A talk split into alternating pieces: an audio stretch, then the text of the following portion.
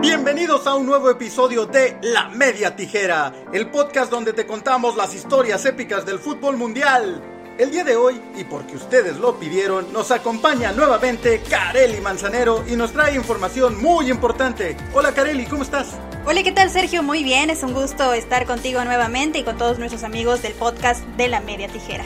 Como bien sabemos, poco a poco algunos países comienzan a retomar actividades económicas y recreativas, sobre todo aquellos que parece que han logrado detener la curva de la pandemia del COVID-19, aunque con restricciones y medidas sanitarias. En el caso del fútbol, ¿qué ligas ya tienen fecha de regreso, Kareli? Mira, son varios los países que están retomando actividades y en el caso del fútbol en Europa este sábado 16 de mayo en Alemania volvió la Bundesliga. Se jugará la jornada 26 del torneo gracias a que este país ha controlado la pandemia del coronavirus. Por supuesto, esto será bajo estrictas reglas sanitarias. Todos los partidos serán a puerta cerrada y dentro de los estadios no puede haber más de 300 personas entre jugadores, árbitros y personal que labora dentro del estadio. Recordemos que hasta el momento el Bayern Múnich es el líder de la competencia con 55 puntos, 4 por delante del Borussia Dortmund. Y en el caso de los dos países más afectados de Europa, es decir, Italia y España, ¿qué se sabe respecto a la reapertura de sus ligas? En Italia, la Serie A, el presidente de la Federación Italiana, Gabriel Gravina, se mostró convencido en que la temporada se reanudará en junio, aunque los entrenamientos colectivos recién volverían a partir de este 18 de mayo.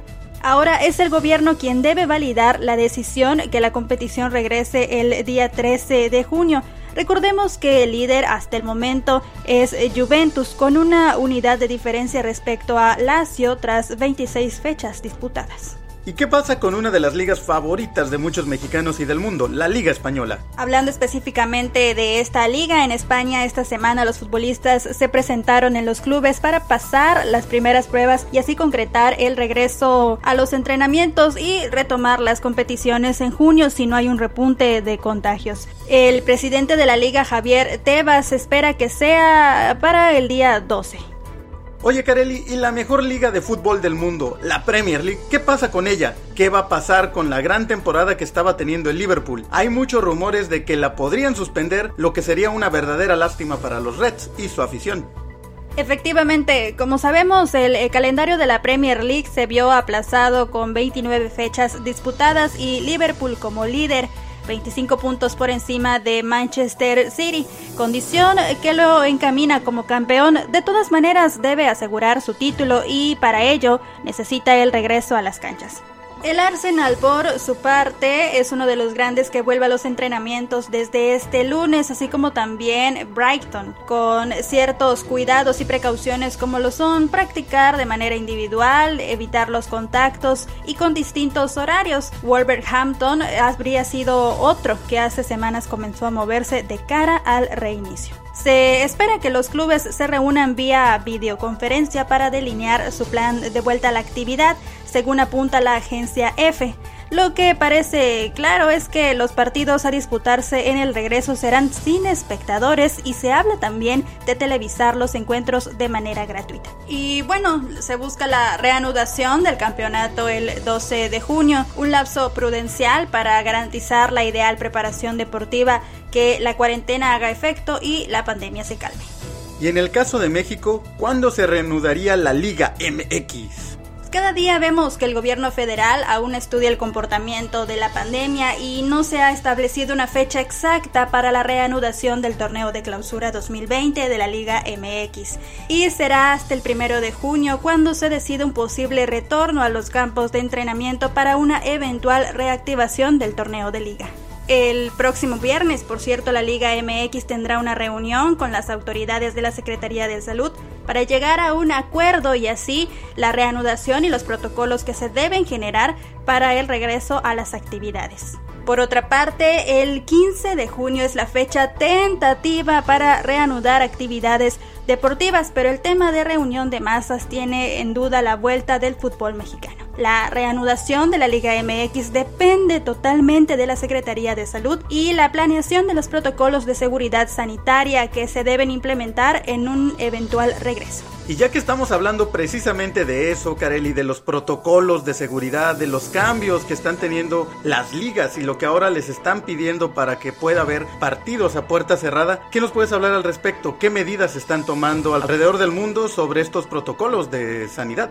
Mira, son eh, diversos y varían dependiendo de las regiones del mundo. En Sudamérica, por ejemplo, la Conmebol aprobó cambios en el reglamento de las Copas Libertadores y Sudamericana y elaboró un nuevo protocolo sanitario contra el COVID-19 que regirá cuando se reanuden las competencias. Estos prohíben, entre otras cosas, el intercambio de camisas, besar el balón y el escupir o sonarse la nariz en el campo.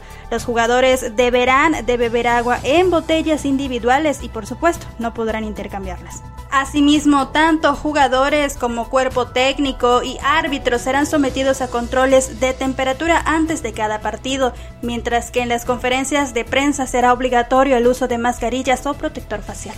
Y bueno, algo que mencionar es que, como pudimos observar en los primeros partidos luego de la reactivación de este deporte, los goles ahora se celebran de manera individual para no tener contacto con otros jugadores.